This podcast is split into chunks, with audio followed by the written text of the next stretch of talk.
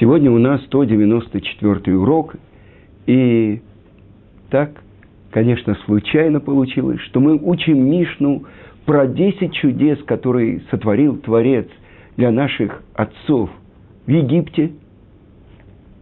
Сказано, 10 ударов навел Творец, благословен он, на египтян в Египте и 10 на море.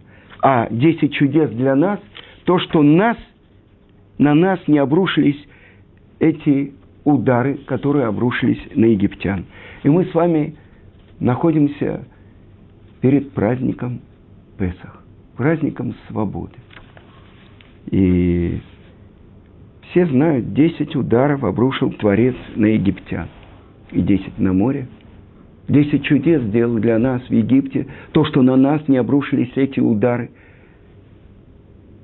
Почему 10? Почему именно 10 ударов? Но до этого мы учили, что десятью испытаниям подверг Творец нашего праца Авраама. На 50-й день после выхода из Египта мы стояли у горы Синай и получили 10 заповедей. Наш мир сотворен десятью речениями. Какая связь и на этот вопрос отвечает мораль из Праги. И он приводит Пирки де Рабинатан, а вот де Рабинатан, что Творец обрушил на египтян именно 10 ударов, 10 казней, заслугу нашего праотца Авраама, которого он испытал десятью испытаниями. И он устоял во всех. Авраам является началом нового мира. До него мир пребывал в хаосе. Десять поколений было от первого человека Адама до Ноха, десять поколений от Ноха до Авраама, и все они приходили и гневили Творца, пока не пришел Авраам и не взял плату всех предыдущих поколений. То есть оправдал существование мира. И мы говорили про то, что Авраам, он начало двухтысячелетия Торы. И так сказано в Торе. Эле толдот шамаим ваарец барам – это родословие, происхождение неба и земли в их творении. То есть, учат наши мудрецы, что мир был сотворен в заслугу Авраама. Перед Творцом нету того, что было раньше, позже – Перед ним открыта вся книга творения. заслугу Авраама был сотворен мир. То есть он оправдал существование мира.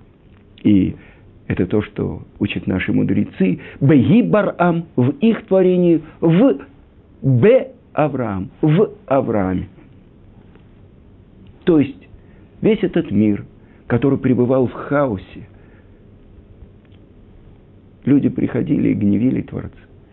А в конце поучения отцов сказано, что весь этот мир Творец сотворил ради того, чтобы проявилась его слава, его почет. Через кого? Через человека, который выбирает служить ему. Итак, десять – это, мы говорили, число святости. Высокий мир, который сотворен Творцом и построен как бы это здание состоит из десяти этажей. И вопрос, который задает мой учитель Равицкак Зильбер, почему именно десять казней? Ведь можно было предупредить фараона, учти, не отпускаешь евреев, умирают все первенцы, а он первенец. И он бы отпустил. Почему нужно было так подробно выводить евреев из Египта. Я хочу вам напомнить то, что Египет состоял из 42 номов, 42 штатов. И у каждого был свой божок. У одних кошка, у других овца, у третьих бык, у четвертых собака. И главным идолом Египта был Нил, от разлива которого зависело все их пропитание – И это то, что фараон говорит, «Ли и ори вы они осетини». Мне принадлежит Нил, я сам себя сотворил. То есть человек ставит себя вместо Бога. И поэтому, когда приходит к нему Муше и Аарон, что он говорит? Кто такой Ашем? Я не знаю. И евреев не отпущу. И вот продолжает Равыцкак и говорит. Так сказал Творец. Через это ты узнаешь, что я Бог. Я Бог – это четырехбуквенное имя Творца, которое было скрыто десятью как бы нечистотами в Египте. И нужно было отбросить все эти нечистоты, чтобы открылось и засияло это имя. И в конце фараон говорит, выходите. Не мои рабы евреи, но рабы всесильного. Он открывает Творца.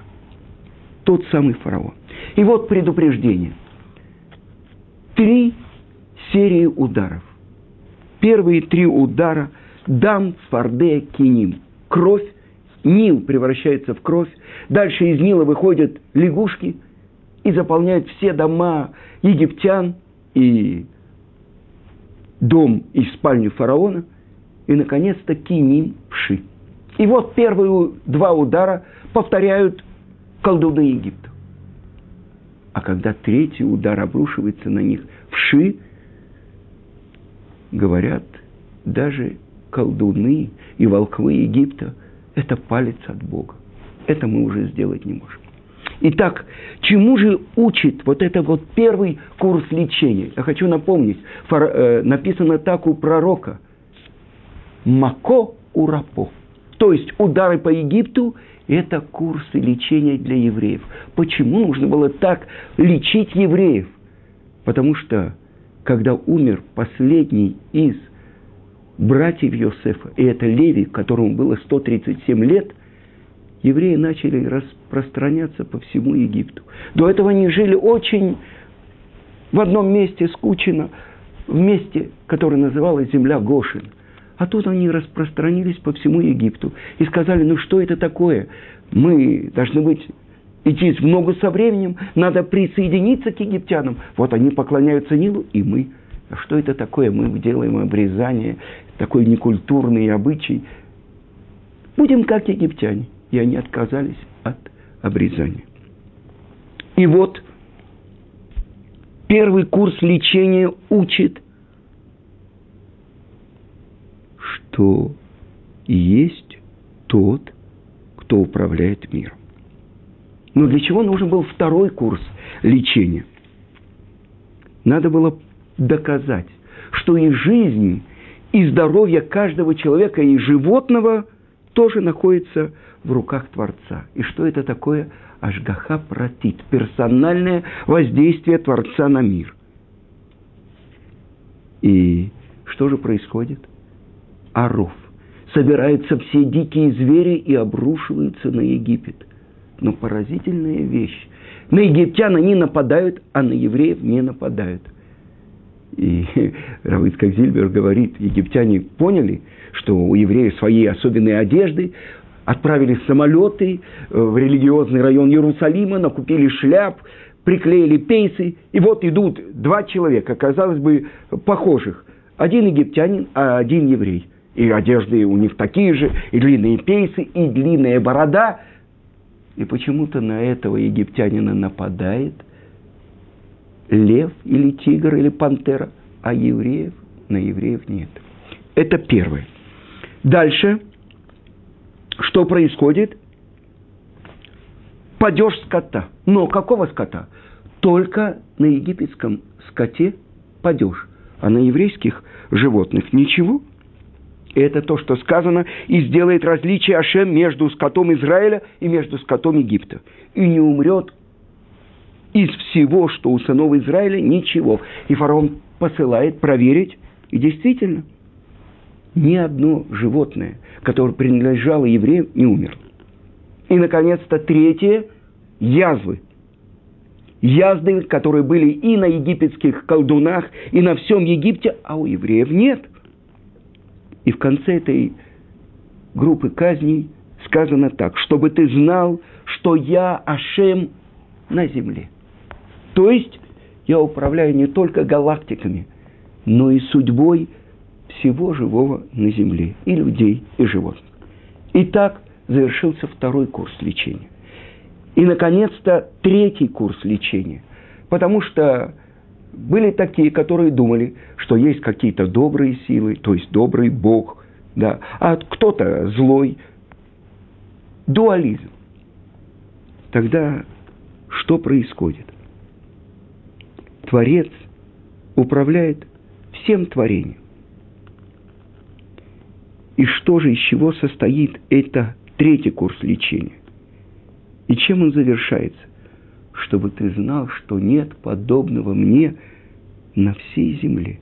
То есть только единый Творец. И что же происходит? Обрушивается на Египет град. Град, это мы знаем, застывший лед. Но куски льда раскалываются от голову египтянина, и его обжигает огнем.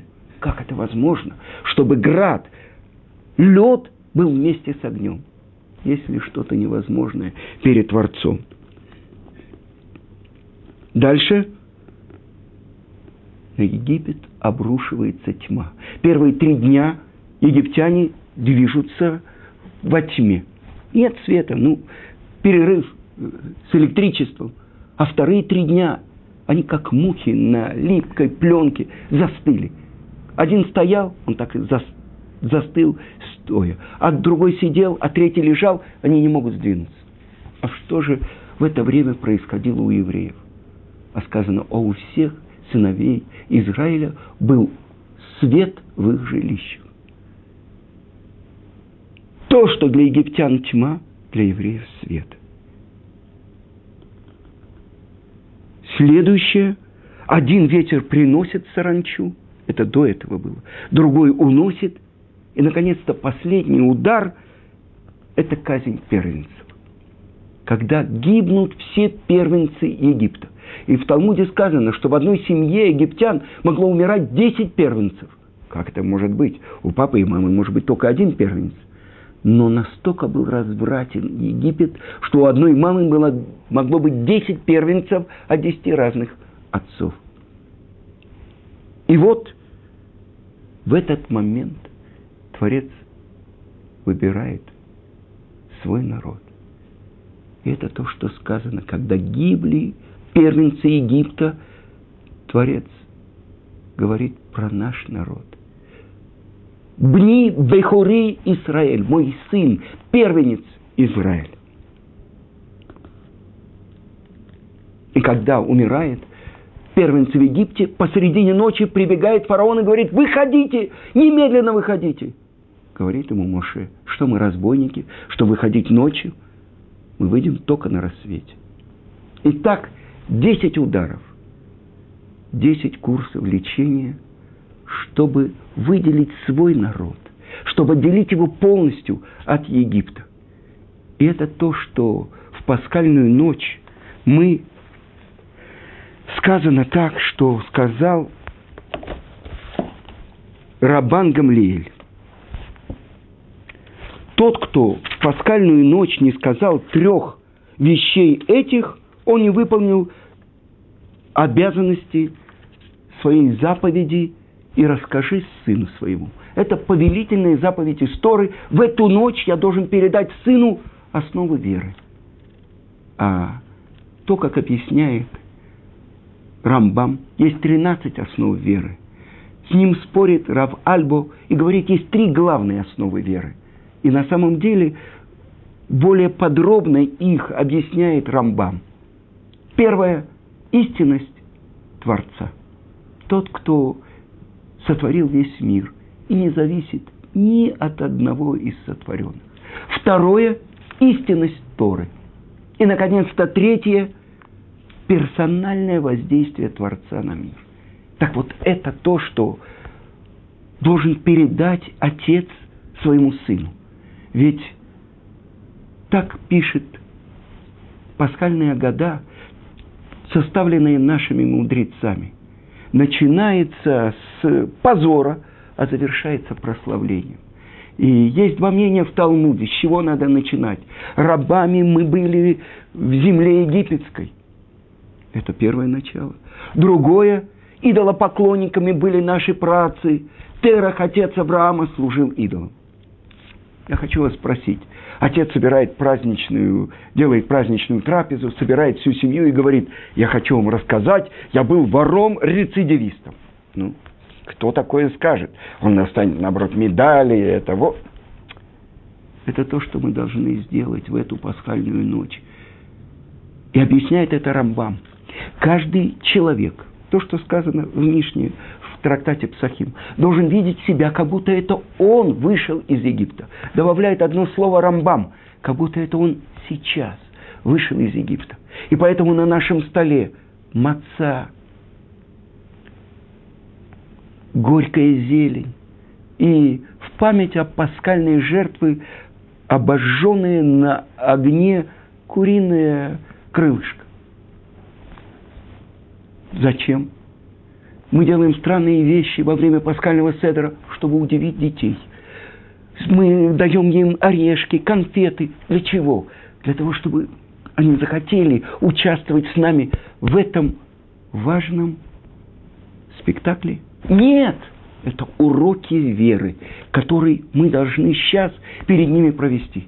И поэтому написано так, что многие, э, отец одевает белые одежды, китл, и это показатель того, что мы должны помнить о том, что жизнь быстротечна, о том, что сегодня мы здесь, а завтра может уйти Каждый из нас может уйти из мира. Но мы ведем себя странно. Мы должны есть и пить вино, облокотившись на левую сторону, как свободные люди. И если мы выпили это четыре бокала вина, не облокотившись, это большой вопрос. Можем ли мы пока полагаться на мудреца Равье, который говорит, что свободные люди и сейчас не сидят, облокотившись в наше время. Есть мнение, что нужно быть очень осторожным. Но какая же повелительная заповедь? Съесть кусок этой мацы. Что такое маца? Чем отличается маца от хлеба, от халы? Те же самые ингредиенты. Вода и мука. Но над мацой мы работали. Ничего лишнего мы не добавили. И все то, что в ней есть, выпечено ни капли не добавлено ничего. Меньше 18 минут должно пройти, потому что после 18 минут начинается набухание. В этом разница. Хамец у маца. Маца – хлеб бедности. А хлеб, который надувается, раздувается. В чем разница? Ему дали заквасить. На самом деле на святом языке, на иврите, это маленькая точечка, которая соединяет букву «гей». Маца «гей». Хомет «хет». «Хет» – это грех. Так что, человек должен смотреть на себя, что у меня есть. Самые большие еврейские основатели еврейского народа. Что говорит про себя Авраам Авину – Ваня Афарбе Эфер, а я прах и пепел. Моше Рабейну, самый большой пророк, который был или будет в еврейском народе. Он говорит, Венахнума, а мы что? Так вот, это то, что каждый человек должен отдалиться от гордыни. Но вернемся то, что говорит Рабан Гамлиэль. Каждый человек, который не сказал в эту пасхальную ночь трех этих вещей. Песах, маца, умаров. Песах. В честь чего мы едим пасхальную жертву. Мы не едим пасхальную жертву в наше время. Но что это значит Песах? Пасах, перескочил. То, что Творец перескочил мимо наших домов, когда уничтожал египтян. Но то, что объясняют наши святые книги, то, что Творец перескочил, то есть открытие было шхины в Египте. А мы не были достойны. На самом деле у нас было только две заповеди, которые мы совершили. Мы взяли этого паскального ягненка и с риском для жизни притащили к себе домой. Хотя это был верховный идол Египта, и это была смертельная опасность. Мы не были готовы. А для того, чтобы есть паскальную жертву, нужно было сделать обрезание. Так вот, это то, что мы говорим во время брита. Пророк говорит, и увидел я тебя обнаженную. Воем Орлах Бадамай Хаи, и сказал тебе, в твоих кровях ты будешь жить, в крови обрезания и в крови пасхального ягненка. И это мы помазали на косяках нашего дома и на перекладине, чтобы, увидев это, мимо наших домов перескочил Творец. То есть, если мы не были готовы, если не было пробуждения снизу, это то, что Творец сверху обрушился на нас своим светом и поднял нас на недосягаемую высоту. Это Песах. А маца, сказано, это хлеб бедности, но это и хлеб свободы. Почему? Потому что в нем ничего нет. Ибн Эзра, когда его взяли в плен, он говорил, что эту еду давали рабам. Почему? Потому что она дольше держится в животе. Поэтому это хлеб бедности. Почему же это хлеб свободы? Почему? Потому что сказано так, что когда Творец открылся нам и освободил нас, мы не ждали, чтобы заквасилось тесто. Больше того, мы взяли его на свои плечи и понесли хлеб свободы. Помню тебе милость юности твоей, когда ты пошла за мной, как невеста, в пустыню, в место, где ничего не растет. Так говорит Творец. Мы положились на Него, и мы пошли. И вот об этом свидетельствует Маца. И я хочу сказать, очень важная заповедь в пасхальную ночь не откусить кусочек и заниматься другими делами. Нет, это объясняет наши святые книги величиной с, э, распростертую ладонь, вот такое количество мацы, как минимум, надо съесть за две минуты, не прерываясь, или максимум до четырех минут, склонившись потому что это хлеб свободы, потому что благодаря этому открываются наши сердца к изучению Торы на протяжении всего года. И это заповедь из Торы. И есть у нас заповедь от мудрецов. Какая заповедь? Выпить четыре стакана вина. Вспомните, четыре выражения освобождения, так написано в Талмуде – я произнесу их. Четыре сына задают четыре вопроса, четыре бокала вина. Так вот, что сказано? «И выведу вас из египетского рабства». Первое. «И избавлю вас от служения им их. И спасу вас мышцею простертую и великими казнями». И, наконец-то, четвертое. «И возьму вас себе в народ». И это то, что происходило в Египте. С какого-то момента мы прекратили выходить на работу. Избавил нас Творец от служения им. Спас нас мышцей простертой. И, наконец-то, у горы Синай, к которой мы подошли, он взял нас себе в народ. И каждый из четырех бокалов – это особенная вещь. Но в этом году, когда выпадает на субботу, на первый бокал мы говорим кидуш – на второй бокал мы произносим всю Агаду. На третьем бокале мы произносим благословение после трапезы. И, наконец-то, на четвертом бокале мы произносим праздничную молитву, аллель. Что же произошло в Египте? Как это так? Я должен показать своему сыну, как будто я сейчас вышел из Египта. Это постепенные этапы освобождение от власти Египта над нашими мозгами, над нашим сердцем. Вчера мы были такие же идолопоклонники, как египтяне. Были такие же необрезанные и с необрезанным сердцем. И вот постепенно Творец приближает нас к себе, открывает нам, что Творец управляет природой, что Творец управляет всем живым, что Творец управляет всеми стихиями – нет никого подобного ему. Открывается истина, открывается правда. И тот, кто прилепляется к ней, он выходит. И я хочу вам рассказать про одного человека. Это Равшимон Познер, Зацаль, который 90-х годах, в 91 году, он построил Ешиву Тарат Хаим в Москве – Сам он э, математик, э, был отказником. Он сделал самую долгую демонстрацию за выход из Египта в 70-е годы. Он договорился со своим другом им перед э, гостиницей «Интурист». Они показали свои рубашки, на которых написано было «Отпусти меня в Израиль». Сидел несколько раз по 15 суток. Его вызывали в КГБ по поводу дела Щеранского. И вот он приехал в Израиль. И не находил своего места, пока он не встретил своего учителя Равина Равицка Казильбера. И он был тем, кто продолжил его путь. Ни на волос не отклоняясь от правды, которой служил его учитель. И сколько раз было, когда именно правильный выбор, правильное решение Равшимана направлял этот корабль. Ведь сотни учеников вышли из Ешивы Турат Хаим, может быть, тысячи. Те, кто сейчас преподают Тору. В основании ее был этот человек, который э, как бы не любил, э, он не любил речей, но когда он садился и начинал преподавать Тору, вы видели, что этот человек, то, что он, то, чему он обучает, он так живет.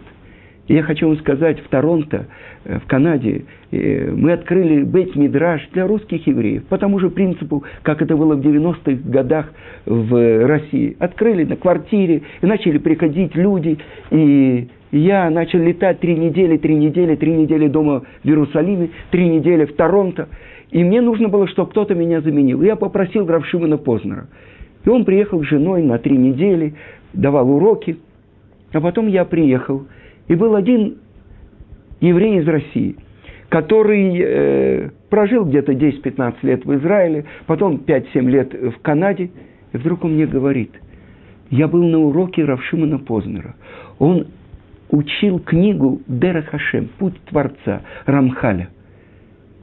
И его слова настолько объяснили мне главную суть, что я не могу жить по-прежнему.